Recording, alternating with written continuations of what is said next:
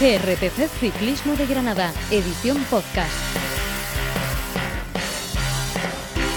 Hola, ¿qué tal? Bienvenidos a GRPC Ciclismo de Granada, tercera semana consecutiva de programa con el que nos vamos acercando a la nueva temporada 2021. Precisamente hoy hablaremos mucho de esa nueva temporada y bueno, pues buscaremos sensaciones no solo a nivel profesional como hicimos en nuestro anterior programa, sino también en categoría sub-23. Mi nombre es José Miguel Olivencia y una semana más, un programa más, estoy acompañado, aún no me ha dejado ni se ha ido, por Andrés Porcel, al que ya saludo. Hola Andrés, ¿qué tal?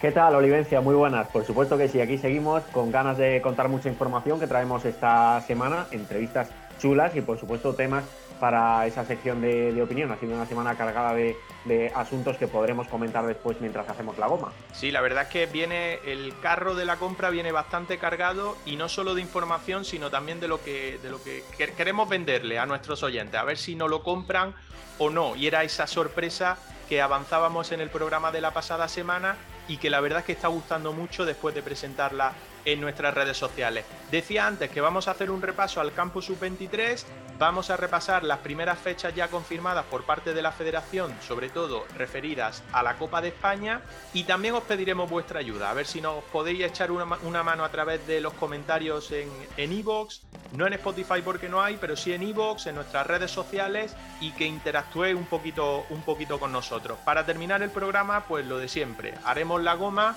eh, acompañamos, acompañado una semana más eh, de nuestros protagonistas, de Fernando Sánchez, eh, de Alfonso Roca y también de David Comino, que vuelve tras ausencia de la pasada semana. Poco más, que esto es solo presentación y que arrancamos en solo unos segundos.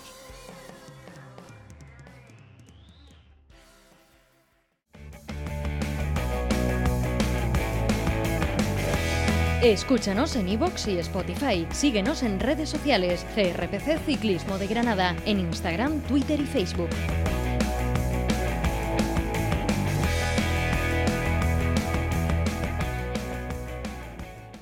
Comenzamos con el bloque de información en este segundo podcast de GRPC Ciclismo de Granada y hoy lo que queremos es centrarnos en la categoría sub-23, en la categoría masculina sub-23, en eh, los ciclistas que la próxima temporada, en 2021, correrán en esa categoría a nivel nacional.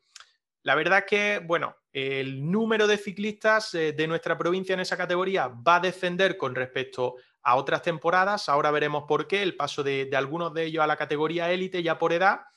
Pero sin embargo, bueno, pues habrá que tener confianza en la representación que tengamos en nuestra provincia, también con el Manuela Fundación, al que eh, trataremos eh, cómo se está confeccionando su plantilla en los próximos programas. Eh, y bueno, vamos a, a presentar un poco lo que será la próxima temporada en la categoría sub-23. Sí, vamos a hacer balance de los oh, corredores que nos representan, de los granadinos que nos representan Olivencia en esa, en esa categoría. Hablamos de, David Comino, quien afrontará su cuarta temporada eh, como sub-23, tercera en las filas del Valverde Team Terra Fecundis, equipo con el que continuará el próximo año, será el veterano de los granadinos, ya que ha podido disputar pruebas de Copa de España desde el año 2018. Eh, marcado también por el parón de la COVID, el ciclista de Maracena tuvo la fortuna de poder disputar algunas pruebas en la última parte del calendario con su equipo, al que va a seguir ligado de cara a la próxima temporada. Vamos a poder escuchar a Comino dentro de unos minutos en nuestra sección Haciendo la Goma, mientras hacemos la goma. Exactamente, y a ver si, si les vamos sacando algo de, información de cara al calendario de, la próxima temporada. El segundo de ellos será Miguel Tapia, Miguel Tapia, eh, quien de momento no ha confirmado su futuro para la próxima temporada, sí parece ser que lo tiene resuelto, em, pero bueno, eh, lo que parece claro es que no va a correr en la categoría sub-23 en el año 2021 en el bicicleta Rodríguez Extremadura, precisamente porque el equipo extremeño ya ha hecho oficial la composición de, su plantilla para la próxima temporada y en ella no estaba incluido Miguel Tapia. Repasamos un poco lo que fue la pasada temporada para, para Tapia, la primera, como decíamos, en el Bicicleta Rodríguez Extremadura, comenzó bastante bien la temporada porque eh, firmó un buen arranque de competición, pero sin embargo, eh, en el post-confinamiento, la dura caída que sufrió en Vuelta a Cantabria, además unido a otros problemas físicos que ha sufrido en la última parte de la temporada, pues prácticamente lo han dejado eh, sin correr las principales carreras desde, desde entonces. Hablábamos de antes del confinamiento, dos podios logró en el mes de febrero, uno de ellos en el Memorial San Roma, lo que le permitió pues prácticamente ser uno o el mejor ciclista de la provincia en cuanto a resultados en el arranque de la pasada temporada. Estaremos atentos, Andrés, a ver si se va solucionando o si se va aclarando dónde va a correr el bueno de, Tapia la próxima temporada. Lo que sí podemos asegurar es que va a estar presente en, los principales, las principales vueltas y en la Copa de España de Ciclismo Sub-23 y Olivencia, del que también contamos novedades. Ya fuera de estos dos ciclistas sub-23 de nuestra provincia, destacamos al nuevo élite, Sergio Jiménez, quien cambia de categoría y también de equipo al haber fichado por el Netlar Telecom Ale, tras pasar cuatro temporadas como sub-23 bajo los colores de un equipo muy popular de la categoría, el Bicicleta Rodríguez Extremadura. El corredor de la Zubia busca ahora nuevos horizontes en el equipo de la Comunidad Valenciana, con el que podrá disputar todo el calendario élite y sub-23 nacional, la Copa de España y las diferentes vueltas. Sí, la verdad es que cambia poco el calendario que, va a poder disfrutar o que va a poder correr Sergio Jiménez, pero lo que sí cambia es de categoría. Ya no habrá que buscarlo en esas clasificaciones sub-23, sino que habrá que hacerlo en la élite.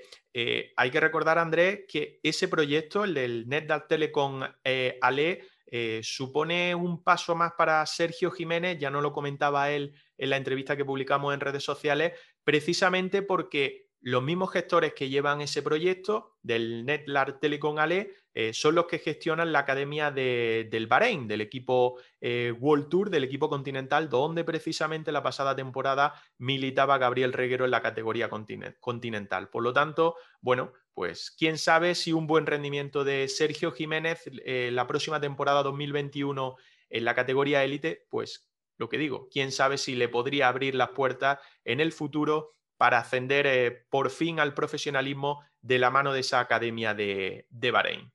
Sería fantástico poder contar una noticia así próximamente en GRPC Ciclismo de, Granada. Y como nos gusta interactuar con nuestros oyentes, con los usuarios del podcast, aquí les pedimos colaboración, porque si conocen a más jóvenes ciclistas granadinos que vayan a disputar el calendario nacional en 2021, eh, hay más y, lo sabemos, pues bueno, en categoría élite los hay, los iremos repasando en nuestros programas, pero queremos conocer a esos sub-23 de nuestra tierra que, aunque lamentablemente no puedan correr en equipos granadinos, ahí tenemos una asignatura pendiente porque no tenemos muchos equipos, si lo vayan a hacer fuera, en otras escuadras a nivel nacional. Esperamos esos comentarios en IVOS al escuchar el podcast o en las redes sociales, comentarios en publicaciones, en mensajes directos, que se pongan nuestros oyentes en contacto y nos hablen de esos oh, ciclistas de lo que mm, posiblemente ahora no estemos eh, comentando nada, pero por supuesto queremos dedicarles también su, espacio en el podcast.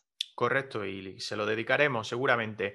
Eh, si hablamos de quién va a correr la Copa de España la próxima temporada y las grandes vueltas, pues digo yo, Andrés, que habrá que repasar lo que va a ser el calendario de esa Copa de España tan esperada, porque el, en este todavía año 2020 eh, hubo bastantes dificultades para celebrarla y el pasado viernes ya se hicieron públicas eh, todas las pruebas, las 11 pruebas que componen el calendario de la Copa de España Élite Sub-23 2021 después de ser aceptadas por la Comisión Delegada de la Real Federación Española de Ciclismo. Vamos con ellas.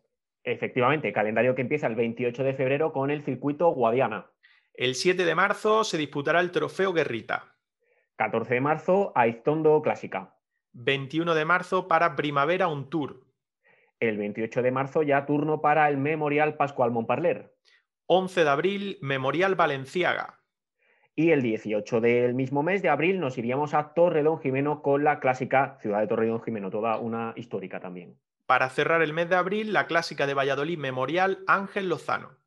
Abrimos mayo, 1 de mayo, con la Santicuts Clásica.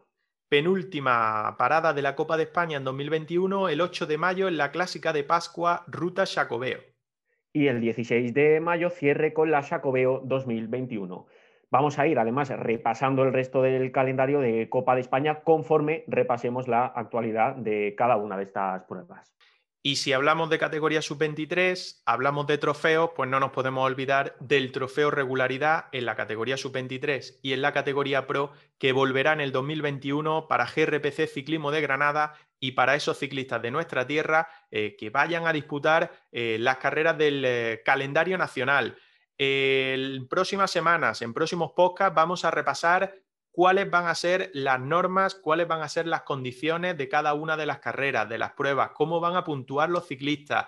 Todo lo vamos a tratar en un próximo programa para que quede bastante claro. Hablaremos también o, eh, daremos las bases para conocer cómo vamos a repasar, si de manera semanal, quincenal, mensual, esa puntuación para que todo quede bastante claro y en 2021 eh, volvamos a hacer entrega, ya sería la tercera temporada, de ese trofeo regularidad GRPC Ciclismo de Granada que por cierto ya sabemos que agrada bastante ¿eh? a los pros el hecho de, poder optar a ese, a ese trofeo de, regularidad. Hay interés por, por, disputarlo. Y antes de marcharnos, Olivencia, si te parece, vamos a hablar ahora con unos amigos que nos han preparado algo muy chulo, pero repasemos previamente también algunas novedades, algunas noticias que hemos conocido en estos últimos días. Sí, de manera un poco más breve, pues podemos repasar en el apartado profesional eh, las noticias eh, que han saltado en las últimas horas. La primera de ellas, pues que ya se va conociendo cómo va a ser la Vuelta a Andalucía 2021. Si hablábamos la pasada semana de que de manera no oficial se decía o se palpaba que la segunda etapa eh, se iniciaría en tierra granadina, concretamente en Baza, hace unos días bueno, a través de las redes sociales, vuelvo a decir, no de manera oficial todavía por parte de la organización de la Vuelta a Andalucía, pero sí parece que esa segunda etapa que partirá de Baza y que acabará en Alcalá la Real tendrá también como objetivo promocionar ese geoparque eh, de la zona norte de la, provincia eh, que se está estrenando que se ha estrenado en esta última fecha. Lo que sí se sabe de manera oficial es que la Vuelta a Andalucía arrancará el 17 de septiembre desde Vera, en la provincia de Almería, y que el final de la primera etapa será en Pulpí, también en la provincia de Almería. La pregunta, Andrés, ahora es cómo se va a conectar si la segunda etapa parte de Baza, o a lo mejor nos estamos equivocando. Claro, y lo que también es eh, fundamental recordar es que eh, nada como una etapa de ciclismo con su correspondiente retransmisión televisiva para promocionar un territorio con una nueva catalogación, como es el caso del, Geoparque en el norte de la, provincia de, Granada. Seguimos con actualidad porque el que arranca ya la preparación para el 21 es Alejandro Ropero. Nos lo confirmó en la entrevista en nuestro anterior podcast eh, y este lunes 7 de diciembre inicia la primera concentración con el equipo de cara a la nueva campaña. Servirá además esa concentración para presentar el nuevo proyecto de Leolo Cometa, que sube, recordamos, la próxima temporada de categoría hasta alcanzar ya el Pro la segunda división. Hemos escuchado esta pasada semana a Fran Contador, el máximo responsable del equipo, referirse a los objetivos del 21, siendo la participación en el Giro la principal meta, el principal objetivo que se marcan. Si en ciclismo de Granada tenemos al ganador de una etapa en el Giro Baby 2020, pues blanco y en botella de quién estará en Italia si llega esa invitación. Ojalá podamos contar que Leolo Cometa, con ese nuevo patrocinador ligado a la empresa de, al sector de las telecomunicaciones, alcanza una invitación para el Giro de Italia 2021. Ojalá, ojalá que lo contemos. Y por último, la último, el último repaso de información, también hemos conocido en la última hora que Miquel Zavala, el ex preparador del Movistar Team de, de World Tour, y también profesor titular en el Departamento de Educación Física y Deportiva en la Universidad de Granada, donde imparte la especialidad de ciclismo. Ella nuevo seleccionador nacional de BTT y también será a partir del mes de, enero perdón, de 2021 el seleccionador nacional sub-23. Así que, Andrés, lo único que se me ocurre ya es levantar el teléfono, pegarle un toque, no solo para una entrevista, sino también para que se lleve a alguno de los granadinos a la selección sub-21, sub-23, claro sí tenemos que, tenemos que contribuir a convencerle en la medida de lo posible. lo intentaremos, lo intentaremos. Bueno, eh, hemos repasado la información, eh, hemos repasado tanto los sub-23 como las últimas noticias relacionadas con los profesionales y ahora a continuación lo que os queremos presentar es algo que nos han hecho de manera especial para GRPC Ciclismo de Granada y creo que os va a gustar mucho. Volvemos ahora mismo.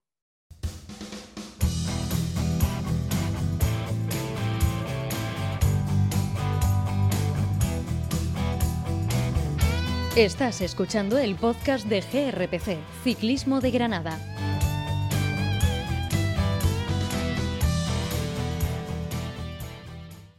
Hablábamos, Andrés, de sorpresas, ya presentamos la sorpresa la pasada semana, ya la hemos dado a conocer en nuestras redes sociales, cómo vamos a ir en el 2021 en esas salidas globeras que estamos acostumbrados a hacer cada fin de semana y cuando podemos entre semana.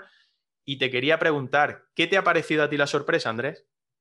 Pues fantástica, la verdad, por calidad, por diseño y también por colores llamativos, que eso es algo importante a la hora de salir a la carretera, incrementando también la seguridad de cada, de cada entreno o de, cada salida que, realicemos con la, con la bicicleta. Para el que no lo sepa, para que el que no lo haya visto en nuestras redes sociales, que está desde el día 1 de diciembre, hablamos de ropa personalizada, chula, moderna y que la vamos a llevar y que también nuestros oyentes la pueden adquirir haciendo su reserva previa, ahora hablaremos un poco de, esto más, pero con quien queremos hablar es precisamente con el que nos va a hacer la ropa, el que manda, el que va a dirigir el cotarro de, la ropa técnica que vamos a llevar el, año que viene y que podéis llevar el año que viene, y ese es José María Roldán, el que manda y dirige Kio Sportwear. Hola José, ¿qué tal? Muy buenas. Muy buenas, José Miguel. ¿Qué tal? ¿Cómo estamos? Muy bien, aquí andamos. Eh, hemos tenido ahí unos problemillas para poder conectar y demás. Eh, estas son cosas de, que suelen pasar, pero bueno, eh, nosotros estamos encantados con el diseño y con la acogida de la gente. No sé tú qué has recibido y qué has percibido en estos días que lleva la ropa en nuestras redes sociales, por lo menos.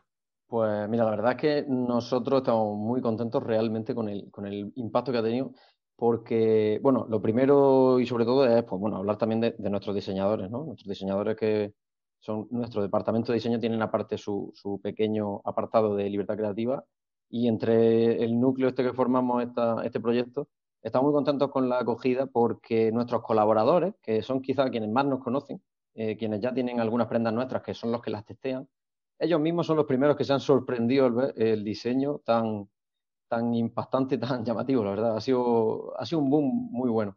Luego, aparte, el feedback que hemos tenido contigo, viendo la repercusión que ha podido tener mediática, mm, más los comentarios que se van viendo por ahí, pues la verdad, estamos muy contentos. La verdad que las sensaciones son muy buenas. José, vamos a decirle a, nuestros oyentes cómo pueden hacerse con esa equipación, con esa ropa. Mira, yo la verdad es que los que se han dirigido directamente a mí a través de, redes sociales, yo siempre lo, he redirigido hacia, hacia José Miguel, hacia GR Pro Cycling, ¿no? Porque como a priori nuestra colaboración mm, parte de ahí, de que, que la preventa va a ser directamente hacia, a través de, Granada Pro Cycling, mm, mm, me he remitido a que, que sean ellos los que muevan un poquito, porque este proyecto conjunto sirve un poquito para realzar un poquito el, ciclismo granadino eh, a través del perfil de eh, vuestro, que, sois los que al final queremos que se, se, redunde, se redunde mucho en que hay ese interés por, realzar nuestro deporte.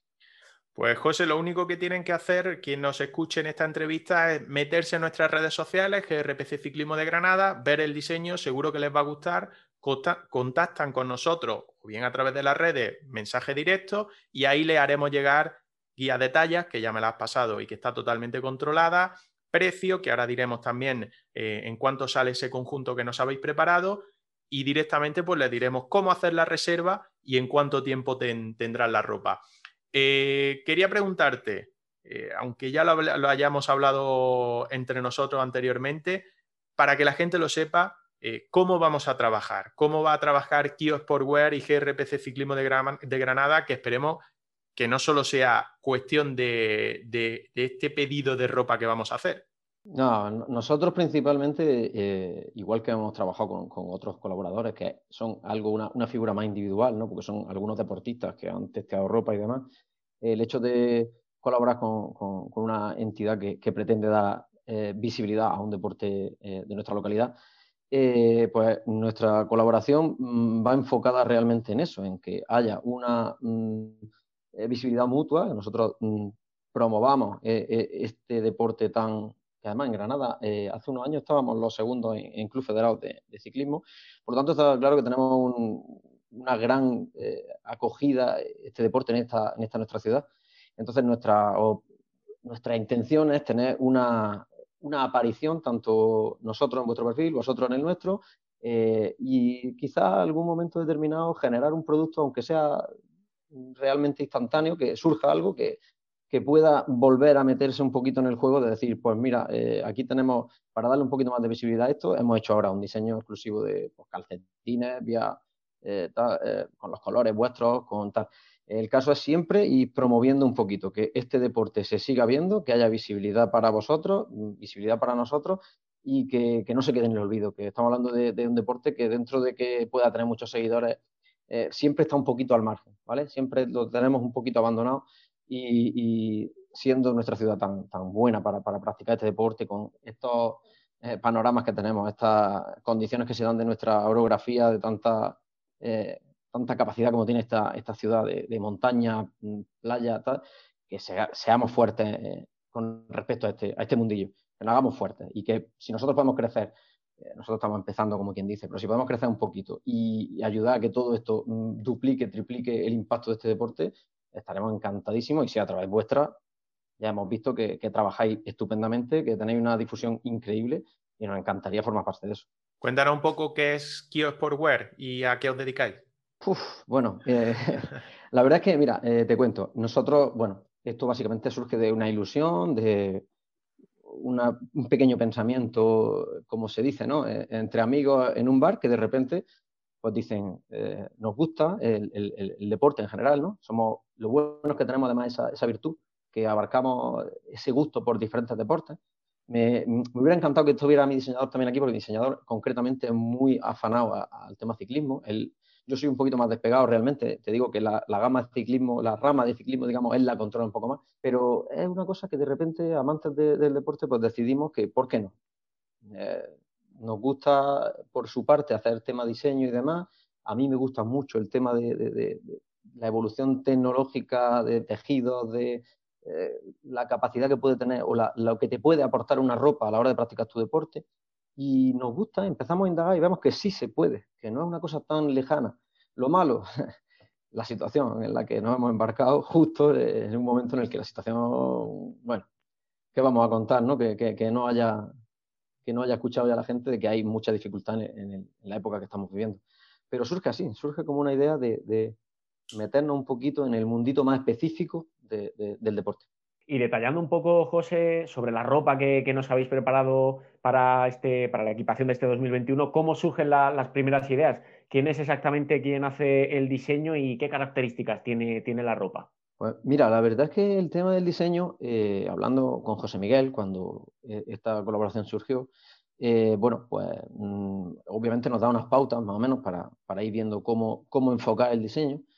Y no te puedo engañar, el tema de nuestros diseñadores, esa rama que tienen ellos de, su departamento, concretamente de, diseño suyo, se llama libertad creativa y realmente tiene esa, virtud, que tienen esa libertad para, de repente, mm, siempre con la supervisión del cliente o de, quien venga a pedirnos un, diseño, eh, siempre tienen ese puntito de creatividad en el que ellos intentan eh, estrujar al máximo la idea del cliente e intentar sacar partido a las pautas que se nos dan. ¿Qué pasa? Que, pues bueno, realmente José Miguel nos habló más o menos de lo que estaba buscando y no te voy a engañar, eh, surge una cosa más o menos mm, a raíz de entre lo que se nos dice, un par de imágenes que nos mostró de más o menos qué le gustaba. Yo hago al diseño poco aporte, yo puedo decir, uy, pues a lo mejor este tono y tal, pero luego te metes, pues, cabeza de diseñador que de repente te dice, pues, ha surgido esto, esto y esto. Y de esas tres dices, uff, está muy bien, está muy bien planteada. Vamos a ver cómo las ve eh, el cliente, en este caso nuestros colaboradores, que sois vosotros, nuestros colaboradores. Y cuando una de esas se ve que, parece que puede ser la que del boom, pues ahí lo tenemos. Luego, si quieres, tema de tejidos.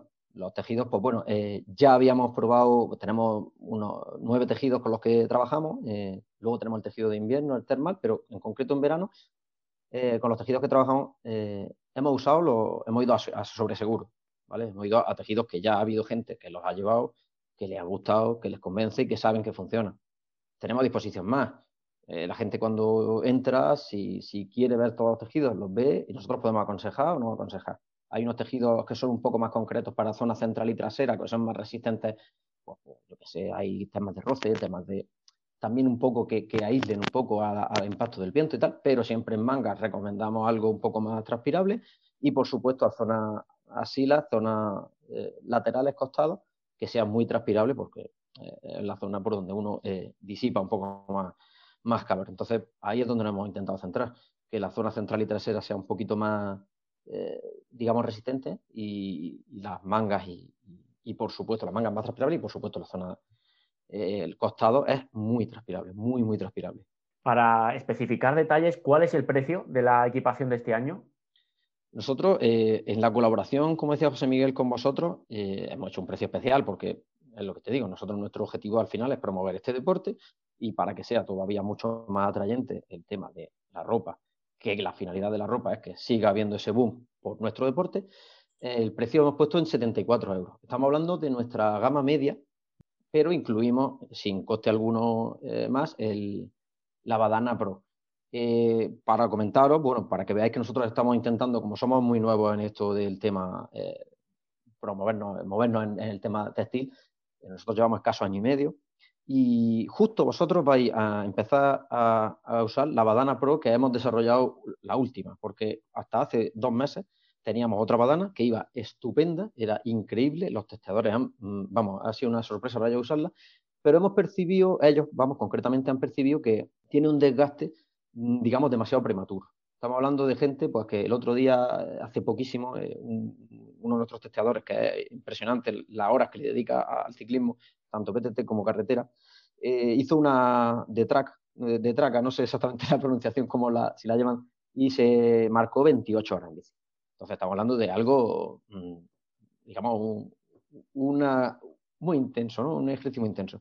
Nos probaron la anterior Badana Pro y nos dijo que estaba estupendamente bien, pero que se desgastaba, que quizá perdía esa confortabilidad muy pronto.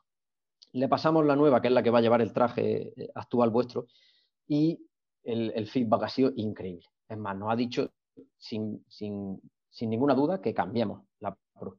Nos ha dicho directamente que desechemos la anterior y que utilicemos esta. Es más fina, más compacta, pero amortigua igual de bien. Ya te digo, 28 horas de, bicicleta, 381 kilómetros, lo, lo pueden demostrar, ¿sabes? Ha sido para nosotros una sorpresa, porque nos vimos ante la tesitura de repente de que una badana que parecía que era el boom no llegaba a ser todo lo buena que debería haber sido. Y nos encontramos con la sorpresa de que pusimos confianza en que la badana nueva iba a ser buena y ha sido mucho mejor, ha superado las expectativas. Yo me acuerdo que cuando conocíamos las características de la, de la badana, de la equipación, la badana concretamente, bromeaba con la audiencia, le decía que con esa badana nos vamos a poder ir prácticamente a correr los, los campeonatos del mundo debido a, a, mí no me a que nos... A mí no me espere a cumplir esas 28 horas, ¿eh? Yo no...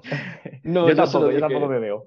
Al testeador se lo dije, dije yo, a mí a, a las 4 horas me podéis ya llevar al hospital porque no, no, no voy a dar para más. no, o al bar, mejor que al hospital, al bar. Mejor bar, se reponen mejor los, minerales. Oye, José, ¿cuándo, ¿cuándo, va a estar disponible esta, esta prenda? Eh, se supone que vamos a terminar el pedido el día 14, como está fechado. Eh, podemos plantearnos si sigue teniendo buena acogida, eh, ampliar unos días de acogida, o sea, de, mantener la preventa por si alguien quiere reservar.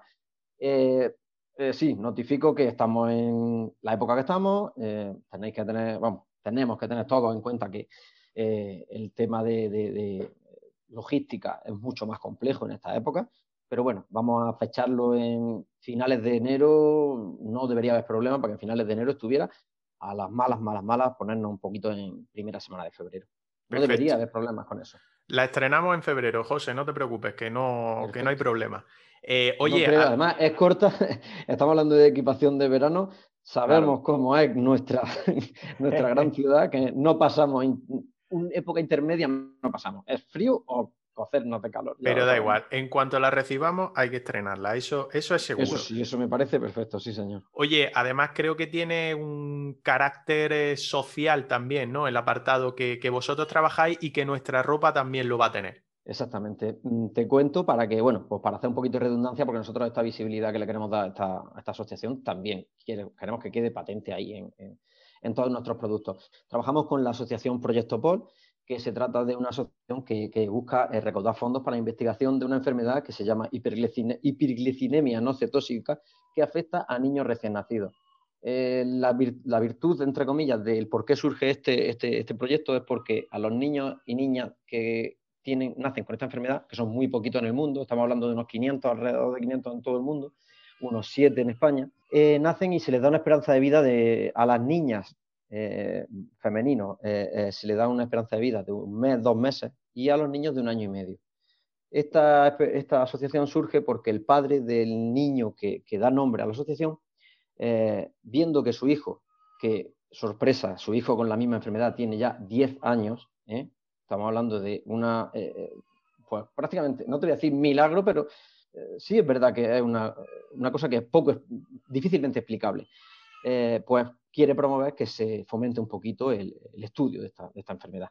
El niño tiene una minusvalía del 94%, estamos hablando de un niño totalmente dependiente y mm, aparte de, evidentemente las necesidades que tiene esa familia, pues las necesidades que tienen todas las familias con este inconveniente, más que se investigue más, porque no tiene cura realmente ahora mismo.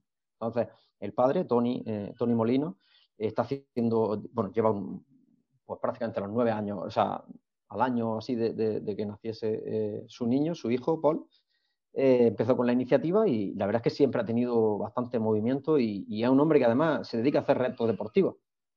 No hace retos deportivos en plan pro, pero a lo mejor, pues mira, hace, hace un año hizo 500 kilómetros andando en cinco días, ¿vale? Se pegó cinco días haciendo 100 kilómetros diarios para darle visibilidad a, la enfermedad de, su hijo y a la investigación. Pues queremos colaborar con eso. Primero, tenemos prendas en nuestra web para que las compre la gente y tienen su aporte económico. Y hubo un momento en el que vimos que mm, ese, ese aporte estaba bien con ellos, pero como nuestra relación realmente, por suerte, hemos tenido contacto con, este, con el padre de, de Paul y prácticamente somos familia porque ha sido un contacto. Este hombre es, eh, un primor de hombre, es una persona cercana, es una persona luchadora, una persona... Somos prácticamente, como te digo, una familia. Nos llamamos que entramos en la familia de, Proyecto Paul y hemos querido que todas nuestras prendas, independientemente de este traje que ya lleva su, su mijilla, ¿no? como decimos en Granada, solidaria, toda la ropa deportiva que hacemos eh, tiene un pequeño aporte. Eh, por lo tanto, cualquiera que venga a nosotros y compre determinado número de, camisetas eh, de atletismo, camisetas de técnica simplemente, pantalones, todo, tanto ciclismo, porque ciclismo es donde nos estamos moviendo un poco más, todo, cada una de las prendas va a llevar un aporte económico. Siempre vamos a estar eh, aportando nuestro granito de arena, no solo con las prendas exclusivas del proyecto POL que hay en la página, sino con todas las prendas que se vendan. Y así no cesamos en esa pequeña ayuda.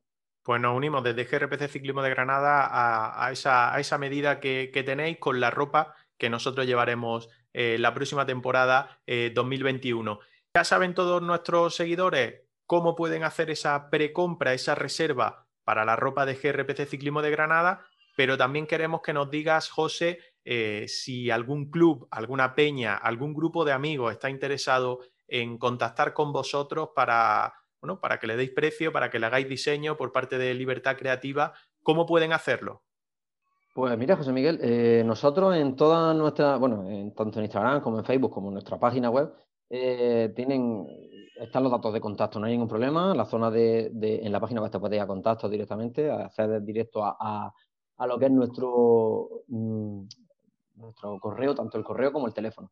Eh, sin ningún problema se pueden dirigir a nosotros por, por, el WhatsApp, que, porque siempre la gente a lo mejor, pues el tema llamar por si le da a alguien un poco de apuro, que contacte por cosas que no hay ningún problema, la atenderemos sin compromiso.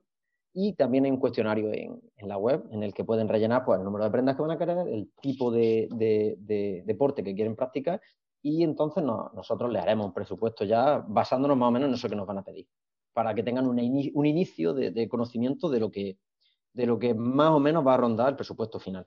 No hay, una, no hay un compromiso, por eso, por eso lo de la, el formulario. Es un formulario que se rellena rápido y te llega una información más o menos aproximada para que rápidamente tengas una idea si quieres continuar eh, el proceso con nosotros.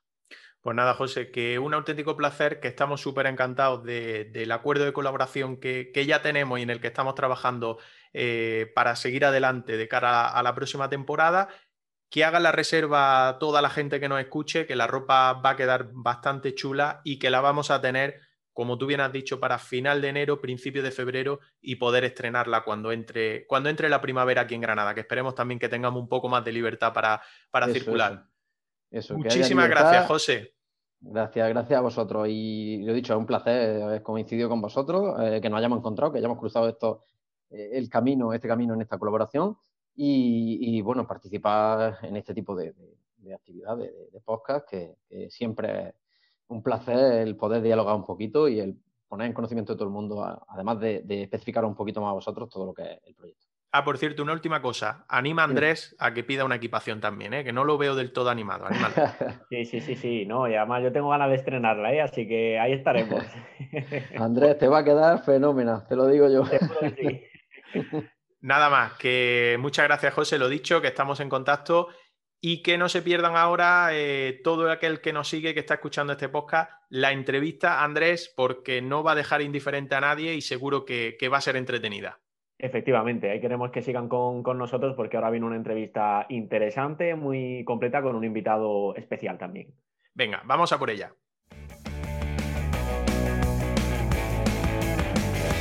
Escúchanos en iVoox y Spotify. Síguenos en redes sociales. CRPC Ciclismo de Granada. En Instagram, Twitter y Facebook.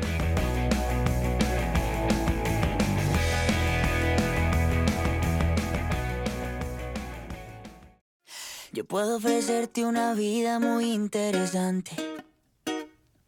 Pero depende para ti que es interesante. Estás pensando en discotecas, carros y diamantes, entonces puede que para ti sea insignificante. No es de Venga, aquí estamos de nuevo. Recuperamos después de que nos cuenten cómo podemos hacernos con, la ropa chula para la próxima temporada, Andrés. Y ahora sí abrimos el espacio de, de entrevistas. Y la semana pasada pudimos hablar con uno de nuestros profesionales, que también lo será en 2021. Esta semana vamos a pasar a otro y si te digo que es el más veterano, no por edad, porque no para nada tiene una edad alta, sino el que más experiencia ya tiene en el campo profesional, ¿hacia qué nombre se te va a la, cabeza, Andrés? Quizá corre en el Caja Rural, es de la Zubia. A mí se me va un poco la cabeza hacia Álvaro Cuadros. Joder, no se le escapa una. Álvaro, ¿qué tal? Muy buenas. Hola, buenas tardes.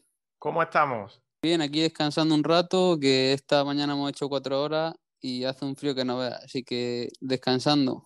Oye, ¿has visto la nieve o no? Sí, he visto la nieve por, vaya, hemos estado por la de Granada y por allí y algún olivo ya había nevado en la cumbre.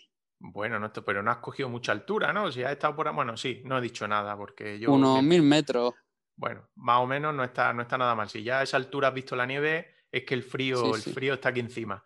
Eh, ¿Cómo te motivas tú en estos días con este frío y con esta lluvia, nieve y demás para, salir a entrenar? Pues bueno, ya te mentalizas cuando te manda el preparador los entrenos y, día a día. Al final, pues el día de antes de mirar el tiempo un poco, sabes que va a hacer frío, pues te tomas un buen café antes de salir y bien abrigado, ya está.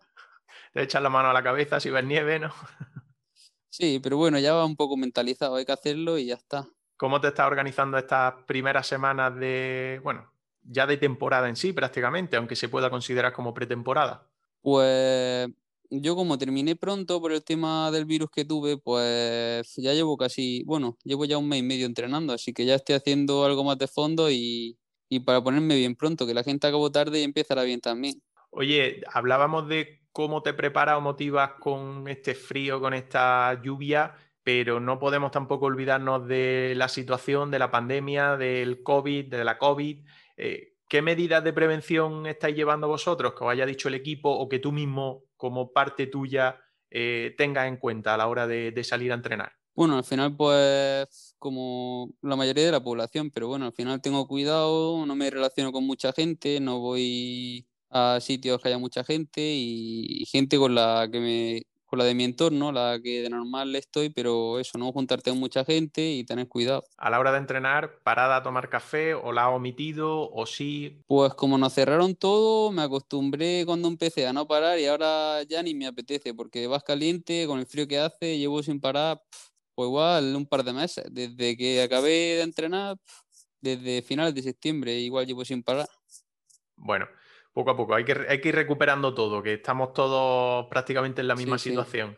Oye, entraremos también a hablar un poco de, del futuro y de cómo te planteas la próxima temporada, eh, tu cuarta temporada ya en, en Pro Team, pero por darnos una pincelada así para que la gente nos siga escuchando, que si no, esto lo desconectan y es tan fácil como darle un botón. Eh, ¿Qué tiene marcado Álvaro Cuadros para 2021? Algo así en el calendario que, diga, que hayas visto, que hayas hecho un vistazo y has dicho, esto me gusta. Pues normalmente a mí se me da bien el principio de año y bueno, como acabé también pronto, pues eso, me gustaría hacer un buen bloque en enero con la nueva clásica de Valencia, Mallorca, luego pues, Valencia, Murcia, Andalucía y esas carreras. Y luego en principio pues hacer altura para Vuelta a Cataluña. Vaya, todavía no sé bien mi calendario, pero esa es mi idea y, eso me gustaría. Álvaro, el 2020 ha sido muy complicado también en el, ciclismo, con carreras que no se han podido competir, un calendario que al final quedó muy concentrado. Eso ha alterado mucho también a, los corredores. ¿Tú qué nota le pondrías a, tu 2020 de competición? Pues sí, ha sido un año complicado por el tema este, pero bueno, personalmente, pues yo no sé si es que tengo mala suerte o, qué me pasó, Empecé hasta el parón muy bien, la verdad. Empecé quizá mi mejor año porque estuve delante en carrera buena y cogí confianza, pero después del parón ya corrí Ruta del Sur, que bueno, no iba mal, pero tampoco volando y luego ya me vinieron los problemas, así que raspado. ¿Qué, te pasó ahí eh, a partir de, bueno, después de, Ruta del Sur, que ya no, ya no pudimos ver al, Álvaro Cuadros que más nos gusta, más combativo, más guerrero en, en las carreras? Pues a partir de Ruta del Sur, yo no sé si es un problema que vengo arrastrando de hace años, cuando pierdo mucho peso, eh, me ponía mal del estómago con diarrea, perdía mucho peso y después de hacerme muchas pruebas, pues me sacaron una bacteria, que es la del viajero, y, y estuve con un tratamiento antibiótico y bueno, aparte me he hecho más pruebas y me han sacado intolerancia a algunos alimentos y demás.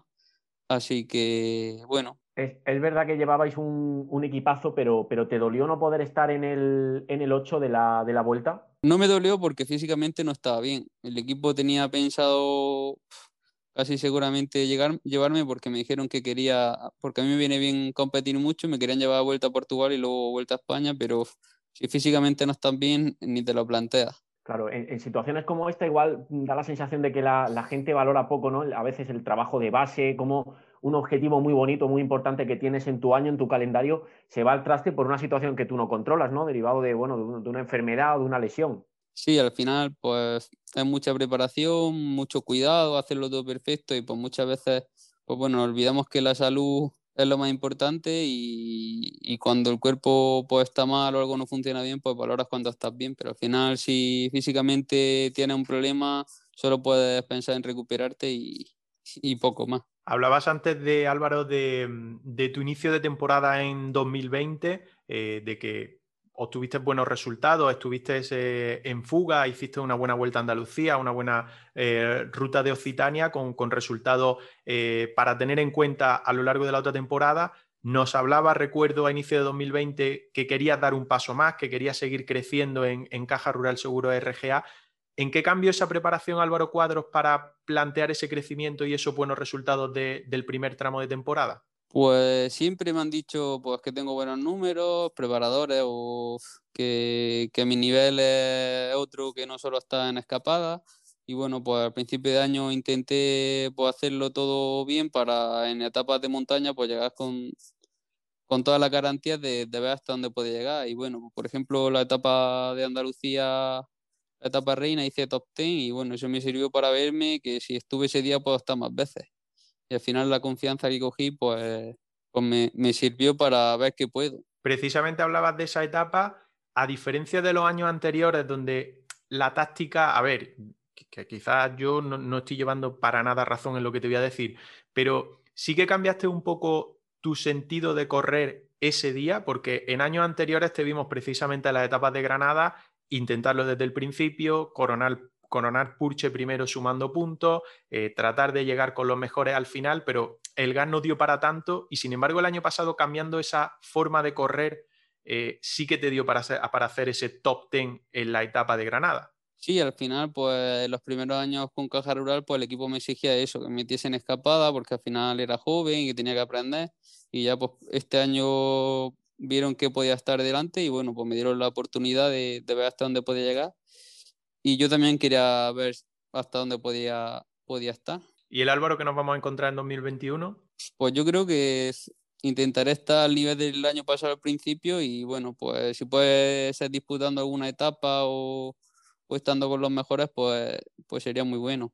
La confianza en el equipo sigue intacta porque acababas contrato eh, ahora, a final de, de, este mes de diciembre, y ya se hizo, se hizo oficial esa, esa, renovación para 2021. Eso también te da eh, notar que el equipo sigue teniendo esa confianza en ti, ¿no? Sí, desde el equipo pues me, me, hacen sentir que confían en mí, que a pesar de los problemas que he tenido saben que tengo motor y que puedo hacer grandes cosas en el ciclismo y apuestan por mí y, y la confianza sigue, sigue adelante.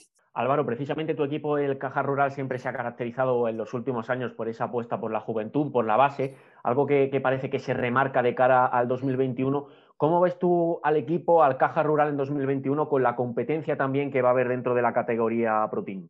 Pues sí, el equipo siempre ha apostado por gente joven, gente del filial y bueno, pues al final viene gente de atrás muy fuerte, pero bueno, al final todo tiene un ciclo, la gente que viene nueva y joven pues tiene que, aprender como, como hemos pasado todos y al final eso, vienen amateurs de andar muchísimo, que seguro que andarán también en profesionales, pero eso, al final la experiencia también hace mucho, tienen que aprender y, paso a paso. ¿Cómo ves el tema de las invitaciones para la vuelta? Porque una probablemente pueda ir para Burgos por temas de patrocinadores, porque la vuelta parte desde allí. Eh, para vosotros, que es fundamental correr la grande española, ¿va a ganar en importancia el inicio de temporada que hagáis para ir ganando ese billete de cara a conseguir una invitación a la Vuelta Ciclista España? Sí, está claro que al final, al final dependemos de la invitación y, el equipo necesita hacer un buen principio de año para conseguir esa invitación, porque al final la Vuelta imagino que querrá equipos con garantía y, somos ya cuatro Pro Conti en España, si no me equivoco. Y... Sí, tiene Burgos, el primero, eh, Caja Rural, Ken Pharma y Eolo Cometa si lo consideramos equipo español, que yo creo que sí, pese a que va a tener licencia italiana. Por eso, al final somos muchos para las pocas plazas que hay, porque luego al final invitan también a Pro Conti más grandes como Total o, o equipos así, así que tendremos que lucharlo para ir. Claro, incluso además el, el Alpecin en este caso por la bueno por, por su primera posición dentro de la, de la, categoría en la temporada pasada. Eh, Álvaro, muchos de los corredores que destacan en, Caja Rural, muchos de ellos terminan también en, Movistar. El último en, volar ha sido Gonzalo Serrano. ¿Qué se le dice a un compañero y a un amigo cuando sabes que va a dar ese paso más adelante? Pues al final Gonzalo, pues yo llevo conociéndolo desde amateur, pasamos el mismo año y lo conozco muy bien, es buen amigo y, y pues nada, que siga creciendo y ya ha demostrado lo que puede hacer y, y bueno, pues animarlo igual que él me anima a mí. Y de cara a la preparación de la próxima campaña, ¿cuándo tenéis esa primera llamada del equipo para arrancar la, temporada? Este año va todo un poco más, más tarde. Eh, ¿Cuándo tenéis prevista la, primera concentración? Pues me parece que el día 11 de enero en Benidorm Altea o esa zona y ya pues creo que nos quedamos hasta Clásica Valencia que es el 24 y ya de ahí pues Mallorca, Valencia y ya pues todas las carreras del calendario nacional. Álvaro, las últimas temporadas has estado rozando la victoria, en levantar los brazos. Em, en este 2021 y después de, esta temporada 2020 tan extraña, con ese parón tan largo, en tu caso con, el virus que has sufrido y que te ha tenido parado, eh, ¿sientes más presión o te has liberado un poco de cara a intentar esa victoria que, que imagino que tanto anhelas? Bueno, la presión siempre se la mete uno porque al final pues llevas toda la vida haciendo esto y es el sueño de todos, pues ganar una carrera. Y bueno, pues para eso trabajo todos los días, esa es mi motivación y, bueno, sé que es muy difícil porque somos muchos y hay gente muy buena, pero, pero eso, este año a ver si, si van bien las cosas, yo pondré todo de mi parte y a ver si hay un poco de suerte y, me sonríe.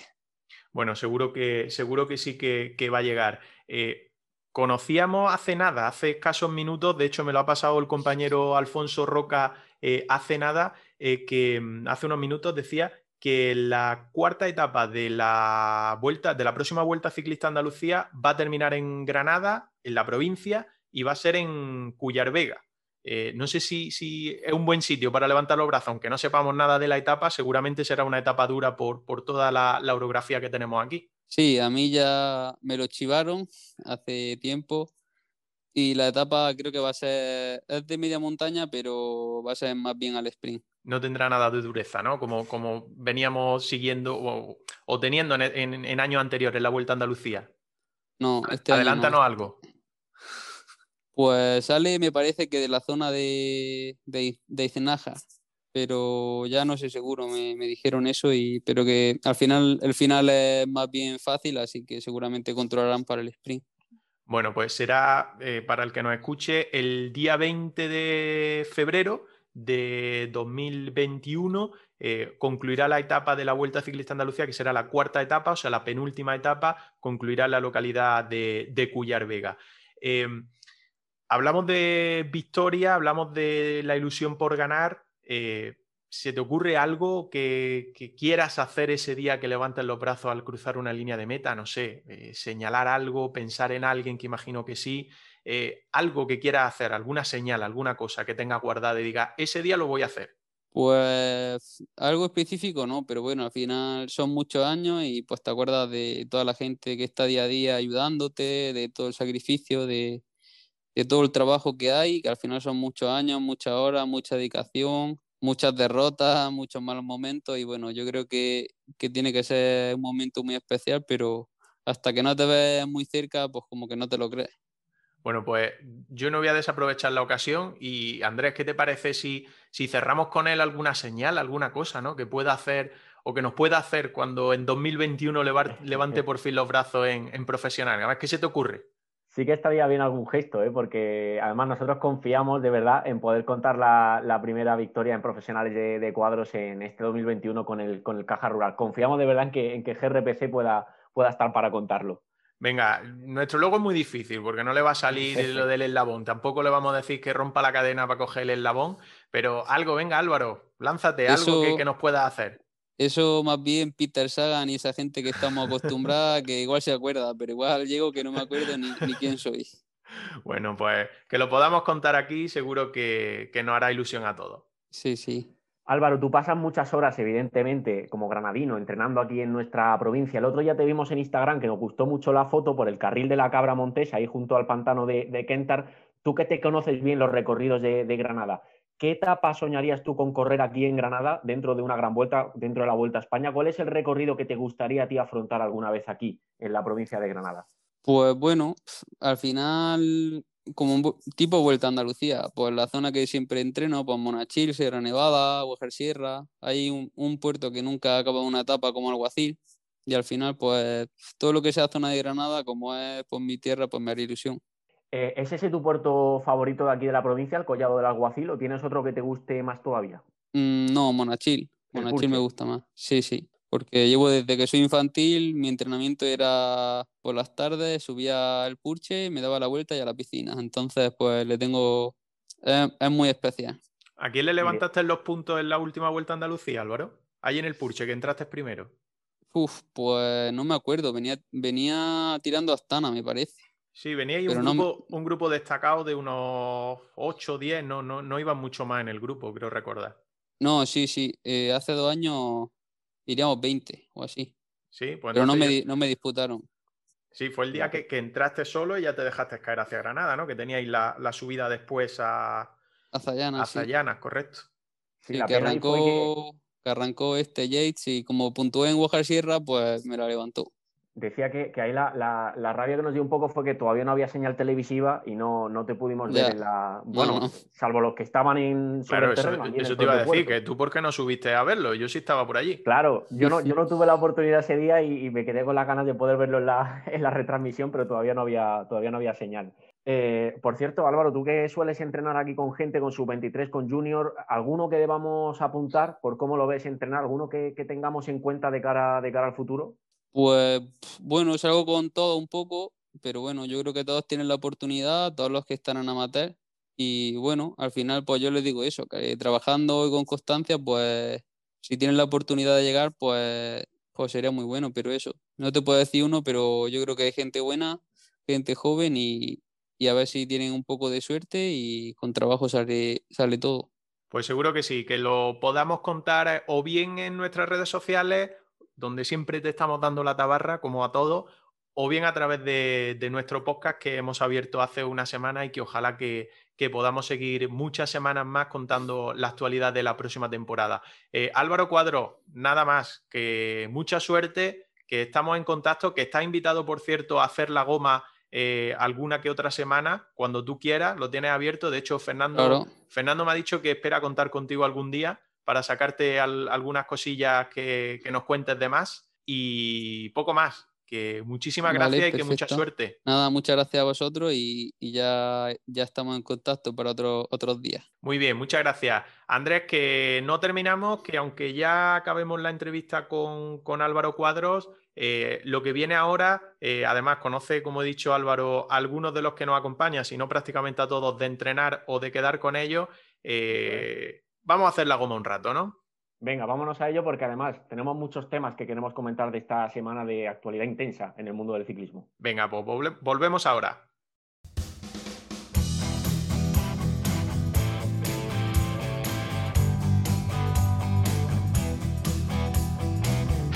Estás escuchando el podcast de GRPC, Ciclismo de Granada.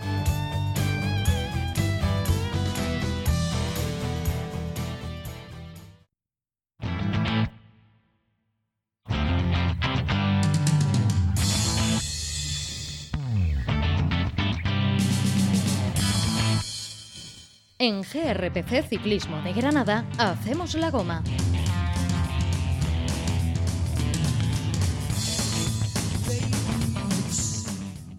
Arrancamos, arrancamos ya el último espacio del programa, del podcast, el número 2 de GRPC Ciclismo de Granada y, cómo no, pues una semana más nos ponemos ya a hacer la goma, Andrés. Sí, vamos a ello porque como hemos venido comentando y actualizando durante todos los minutos previos del podcast, eh, han surgido muchos temas, tanto de actualidad como de cuestiones, fichajes que hemos ido conociendo y, calendario que hemos ido conociendo a lo largo de la semana y por supuesto lo queremos, lo queremos comentar en nuestra mesa de análisis. Pues vamos a presentar a quien nos acompaña hoy. Hemos tenido una baja de última hora, parece que ha habido un poquito de bomba de humo y no, no ha aparecido uno de, nuestros invitados. Ya le tiraremos de la oreja a ver qué, qué le ha pasado. Eh, saludamos, Fernando. ¿Qué tal? Fernando Sánchez, muy buenas. Muy buenas, ¿cómo estáis? Aquí andamos, ya resta final del programa. Por cierto, hemos hablado hace nada, hace unos minutos con, un amigo tuyo y nos ha dado recuerdos para ti. Ya me hago una idea de quién ha podido ser. Nos ha dicho que no tiene mucha ganas de verte, no sé, no sé. Nos ha dicho que, viene bien esto de, del confinamiento y tal y, de las medidas de, de movilidad. Menudo cabrón está hecho.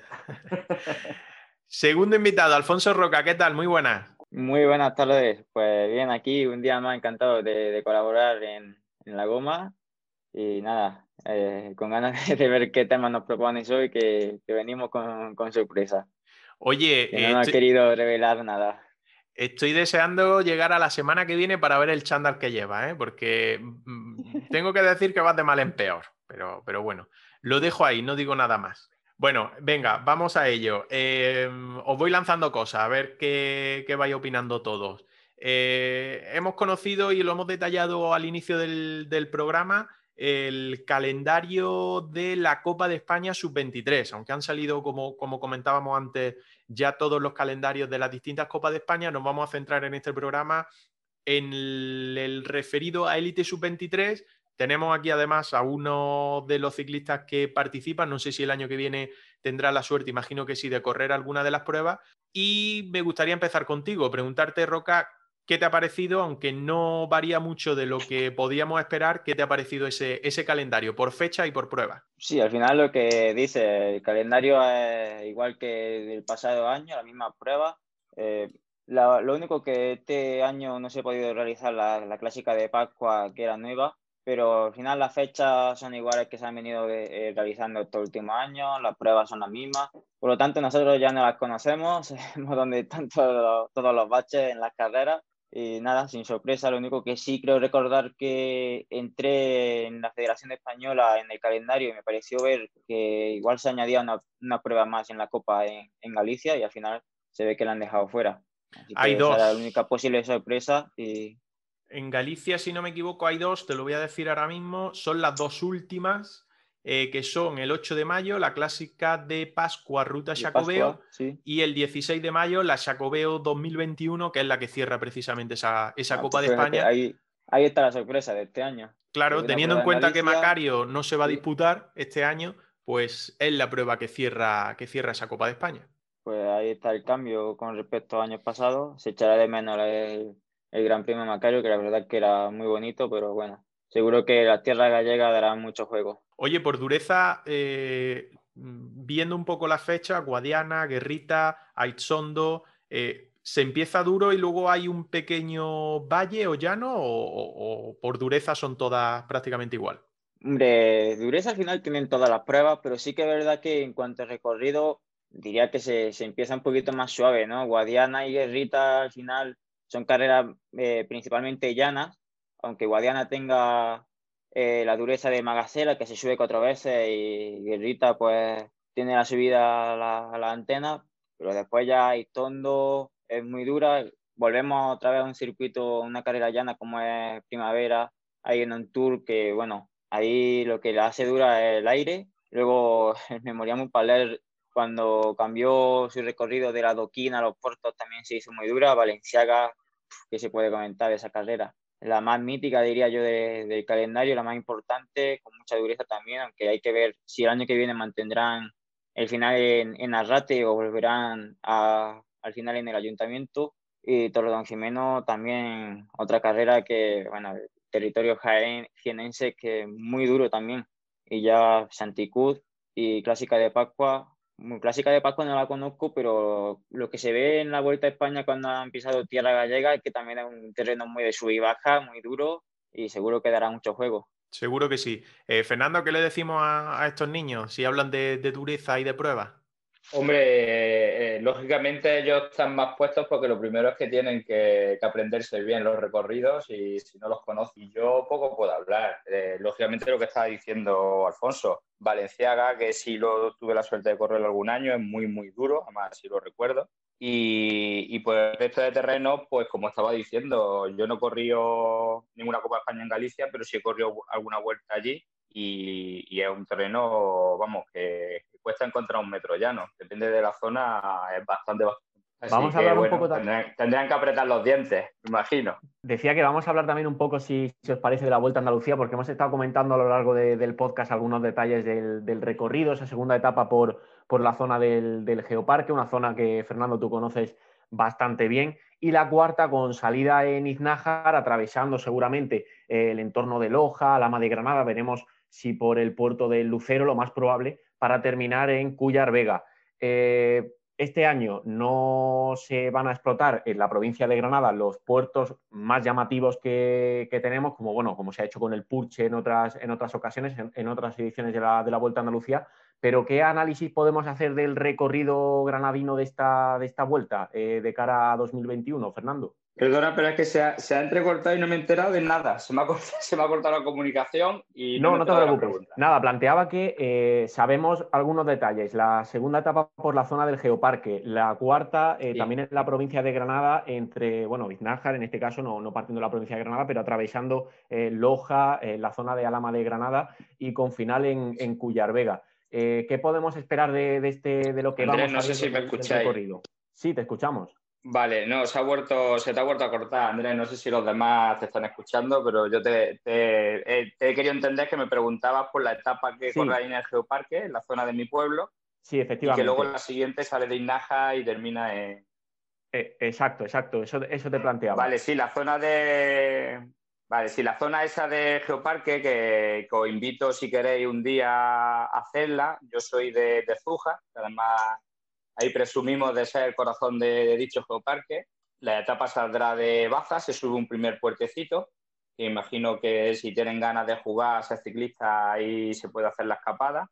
Luego se baja hacia mi pueblo y ahí se coge una zona de toboganes hasta otra subida que, tengo que decir, si nos escucha, que al señor David Valero le encanta y hace serie ahí a esa subida, que es de un pueblo que se llama Bacor, es una zona muy dura, que además si la coges desde abajo es durísima, lo que pasa es que yo creo que ellos la salen como a mitad de ese puerto. Estoy convencido de que antes de salir a la autovía ya se habrá hecho la escapada. Cogerán un trozo de autovía, bajarán por la zona de Gorafe hacia, digamos, hacia la derecha, van por la autovía hacia Granada, y esa zona ya un poco, me pilla ya un poco más retirada, pero bueno, una zona desde que salen hasta que lleguen, que pues lo que muy, mucho sube y baja, zonas cuando lleguen arriba que seguramente les va a soplar viento, y por la fecha muy fría, pues esa zona es realmente fría. La otra etapa, pues qué voy a decir, si ya pega bastante a la capital, la zona de ahí, una vez que ya lleguen desde Inaja hacia Loja y se metan en la zona de Alama y todo eso, pues qué decir esa zona. Esa zona también es bastante dura, como digan de, de abrir los equipos.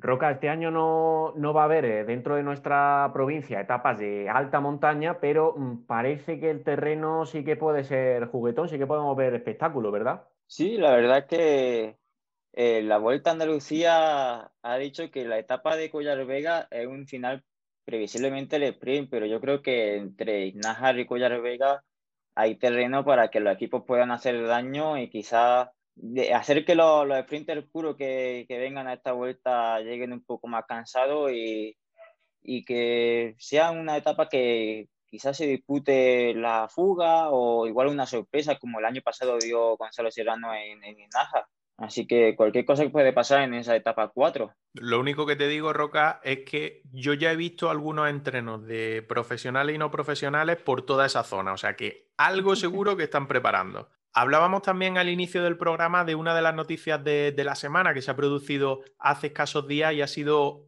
esa desvinculación de, Movistar Team de Miquel Zavala eh, y su nueva ligazón, por decirlo así, a la Federación Española de Ciclismo para ser seleccionador eh, tanto de BTT como del equipo sub-23. No sé qué os parece porque, bueno, es una persona ligada a nuestra provincia, lleva bastante años eh, residiendo aquí y además, bueno, pues eh, es titular de, la, Facultad de, Ciencia, perdón, de, Educación Física, vamos, de, de, lo que es INEF. No sé si, no sé qué os parece este movimiento que está cambiando tanto Movistar y también eh, entra dentro de, ese juego esta decisión. Yo lo veo una, una, gran noticia. Al final, sí que el seleccionador que tenía antes en su 23, Ramón González, Ramón Chu, era muy bueno, pero la verdad es que el trabajo que Zabal ha venido realizando en Movistar estos últimos años también ha sido fantástico y seguro que a la, a la selección le viene de maravilla la entrada de Zabala en el cuerpo técnico sí se vio que, bueno, que no se sabe si por decisión de, del propio Movistar o más cosa de Pachi Vila se tuvo que salir del equipo. La gente comenta que ha sido cosa de Pachi Vila que ha decidido eh, traer eh, su equipo, a su propio equipo al Movistar. Y bueno, al menos a mí que Zavala han podido encontrar ahí como una selección. Y yo lo veo una, una noticia fantástica. Pues con lo que me dices, eh, Fernando, no te extraña que tu amigo Peter Sagan acabe en el Movistar si, si toma las decisiones para Chivila, ¿no? pues mira, no estaría mal, no estaría mal tenerlo, tener un equipo español, la verdad. Yo respecto a Miquel, si no oye, pues lo único que puedo decir sobre él y para resumirlo muy rápido que todo el mundo lo entienda, Miquel es entrenador de entrenadores. O sea, yo creo que hoy en día casi todos los que se dedican a entrenar o todos los que se han sacado el título de director deportivo, una gran mayoría aquí en España, han pasado por sus manos. O sea que, yo creo que con eso resume, resume quién es Miquel y, la suerte que van a tener esos chavales de, tenerlo de seleccionador. Estoy súper convencido de eso y suerte también yo creo que, tenemos y muchas veces no nos paramos a pensar porque eh, vivimos en una provincia con una orografía estupenda para practicar ciclismo, donde puedes ir a la altura de Sierra Nevada, bajar a la costa, es decir, puedes tocar distintos palos, pero también es increíble eh, la, categoría de profesionales que trabajan aquí, que residen aquí y que, bueno, atraen también a, esos profesionales, ciclistas profesionales, para eh, ponerlos a punto y para trabajar con ellos. Sí, vamos, yo creo que en el primer podcast ya lo hablamos. Granada siempre ha tenido una tradición increíble, pero sí que es verdad que de unos años hacia acá solamente hay que venirse a Granada en primavera o digamos a partir de que empieza el calendario la Vuelta a Andalucía. Se convierte en el paraíso de, los equipos profesionales. De hecho, hay muchísimos equipos que tienen pisos alquilados durante todo el año en, la sierra y hay que ver al G2R que pasan medio año en el CAR el Bora tienen por lo menos uno o dos pisos tienen que tener seguro porque hay parte de la plantilla que reside todo el año aquí en, Sierra Nevada, o sea que, algo tendremos, digo yo, en la tierra.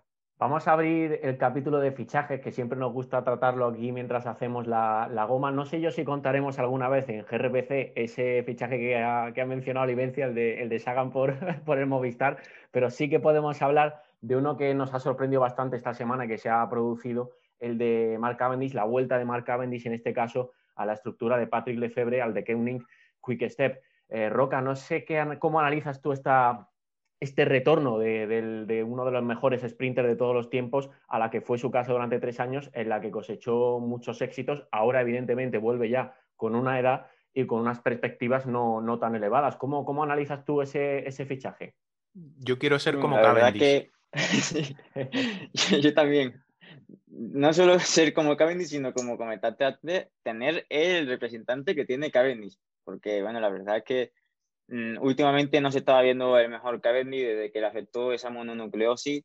Eh, no, no, no, se veía capaz de meterse en las bolatas grandes, pero bueno, al final 35 años ya que tiene el corredor, mucha experiencia y seguro que, que va a ayudar mucho a los, a los jóvenes del equipo. Por un lado, es sorprendente pero por otro no, o sea, se vio en la última carrera que estaba realizando este año que estaba como dolido, ¿no? Por esa retirada que le estaban dando y bueno, al final Patrick ha decidido a uno de sus, digamos, hijos predirectos darle la oportunidad de, de retirarse dignamente.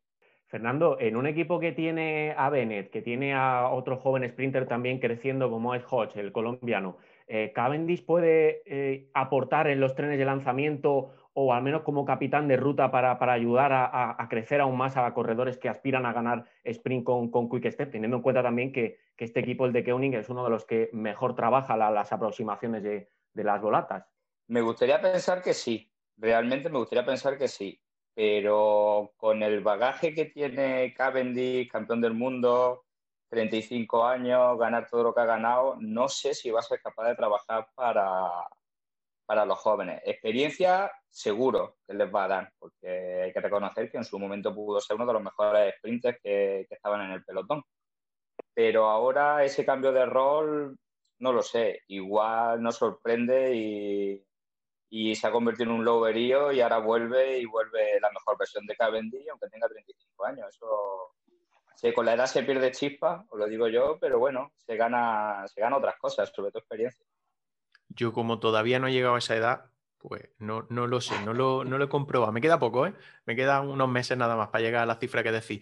Eh, se está hablando ya mucho de, de, calendario de 2021, que ya lo tenemos prácticamente a la vuelta de la esquina con ese arranque en el mes de enero, sí, enero, eh, con la nueva prueba en Valencia, eh, con la Challenge de Mallorca, ya se está diciendo que Pogachar irá a esa Challenge de Mallorca, que también estarán los de Movistar, los gallos de Movistar, no sé si con Superman o si no, y Superman no irá.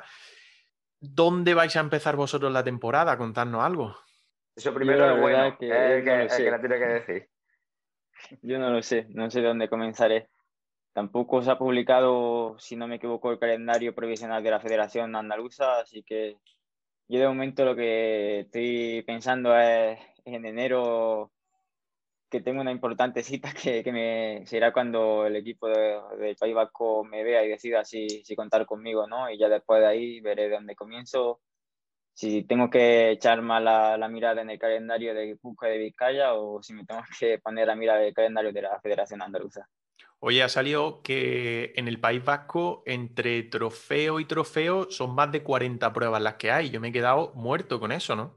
Sí, sí, sí. Todos los años en, el País Vasco hay una gran cantidad de, pruebas y pruebas de, calidad, pruebas muy importantes, además de, las tres pruebas de Copa que tienen, que es la comunidad que más, más pruebas de Copa de España tiene. ¿Qué se hace mal aquí para que no tengamos nada de calendario? Eh, eso debería de, de mirar un poco la federación, qué es lo que estamos haciendo mal para que haya tanta falta de equipos, tanta falta de pruebas. Recordemos que, bueno, en el País Vasco hay grandes equipos, Laboral Cucha, Baqué, Grupo Eule, de Barrena, y aquí en Andalucía este año contábamos con dos equipos, ha desaparecido uno, nos quedamos solamente con el Manuel aquí en Granada, y prueba exclusivamente para su 23, Torredón Jimeno, y para de contar. O sea que yo creo que sí que haría falta hacerlo mirar y buscar un cambio de parte de la federación e intentar que esto mejore. Y tomar el ejemplo de la federación de, tanto de Euskadi como bueno, de, de como de Vizcaya, que trabajan mucho en, tener muchas pruebas. Fernando, ¿tú dónde vas a empezar la temporada? Cuéntanos algo. Bueno, yo te puedo contar que algo te he dicho de, los objetivos del año. La temporada no lo sé, yo soy una persona que soy de la vieja escuela, de yo no me gusta hacer series y si cojo la forma la cojo corriendo. Entonces yo cuando vaya saliendo carrera y aventura, ahí estaré. Luego objetivos, pues objetivos me gustaría estar en la, en la cicloturista, ciclodeportiva, llámalo como quieras, de la París-Roubaix. Es uno de los sitios que, que ya corrí allí una vez hace muchos años, en un Tour de Bélgica de, de tándem y corrimos tramos de pavé de la Paris Roubaix y me quedé con esa espinita porque me parece increíble correr allí. Y esa es una de las, de las cosas que tengo más ganas. Y luego hay unas pruebas, vamos, del estilo también, ya para viejos, que se llaman la UCI World Series, que es una especie de Copa del Mundo de, puede ser también, de deportiva, de máster, como quiera llamar. Y hay una aquí en Portugal, Y el año pasado me quedé con las ganas de ir a Rusia, a Moscú, porque decían que la meta era en la Plaza Roja. Y, y no sé, tengo que mirar, pues lógicamente hay que mirar dinero, hay que mirar patrocinadores, hay que mirar todo. Pero digamos que esos son los grandes objetivos. Se concentra todo en abril, mayo, son, son esas pruebas que Oye, Fernando, para, para, pruebas como, como esa Rue, antes hemos hablado de la, de la equipación que nos ha preparado Kio Sportwear. Eh, para pruebas como esa Rubé sería fantástica. ¿eh? No sé si le, podéis, le habéis podido echar un vistazo a, a, la nueva equipación, qué os parece y sobre todo la pregunta que os hacemos es si, si queréis que os reservemos ya alguna. Yo estoy convenciendo a, a, la jefa, que es la que me tiene que dar el visto bueno. Yo seguramente yo sí me cojo alguna. Y estoy intentando convencer también a, a conocidos y eso que la cojan. A mí me parece muy bonita la, la, la esa, la, la equipación, me parece súper chula. Alfonso, ¿tú la has visto? Sí, sí, la verdad es que es muy, muy bonita. Y yo también, y al igual que Fernando, trataré de convencer a mi jefe para que caiga de regalito de rayas. Pues sí, la verdad es que no es mal regalo, así lo hemos planteado. Así que a ver si tenéis hasta el día 14, ¿eh? Hasta el día 14 tenéis para reservarla. A lo mejor damos algunos días más para, para aquel que, que se lo esté pensando, como estáis diciendo. Pero bueno, que lo importante es que para final de enero, febrero la tendremos y, la estrenaremos. A ver si podemos hacer una quedada como, como hicimos con Fernando el año pasado cuando estrenamos el mayor de, de 2020. Echamos un ratito. Yo no estaba en mi mejor momento, pero al menos echamos un rato, ¿no, Fernando? Sí, la verdad que fue una mañana, joder, nos echamos una risa. Y te faltó la otra parte, cuando bajamos a Fuente Vaquero, la segunda parte te la perdí. Sí, pero sabes que ahí alguien me estaba ya demandando en casa, un pequeñín me estaba demandando ya, en casa. Ya, ya, lo sé, lo sé, lo sé, lo sé. Bueno, que por no alargar esto mucho más, que una semana más, que muchas gracias, que creo que haciendo la goma echamos un, un, buen rato y que os esperamos la semana que viene, que por cierto estamos preparando algo especial para esas semanas de Navidad, que seguramente tengamos algunos días libres y también desconectemos y descansemos, pero alguna cosita prepararemos, ¿no Andrés? Estamos preparando ya alguna sorpresa y alguna cosita. Claro que sí, claro que sí. Seguro que hay tiempo para reunirnos y introducir un poquito de conversación ciclista en todo lo que se nos viene ahora de fiestas.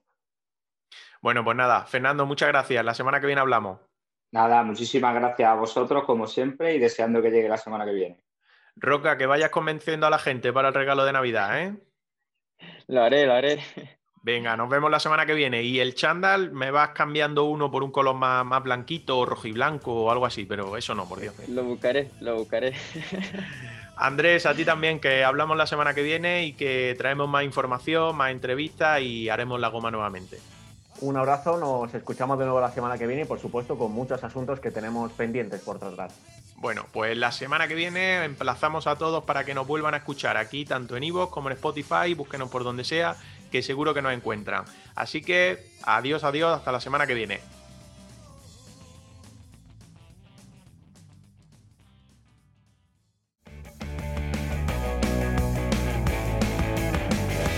Escúchanos en iVoox y Spotify. Síguenos en redes sociales. GRPC Ciclismo de Granada. En Instagram, Twitter y Facebook.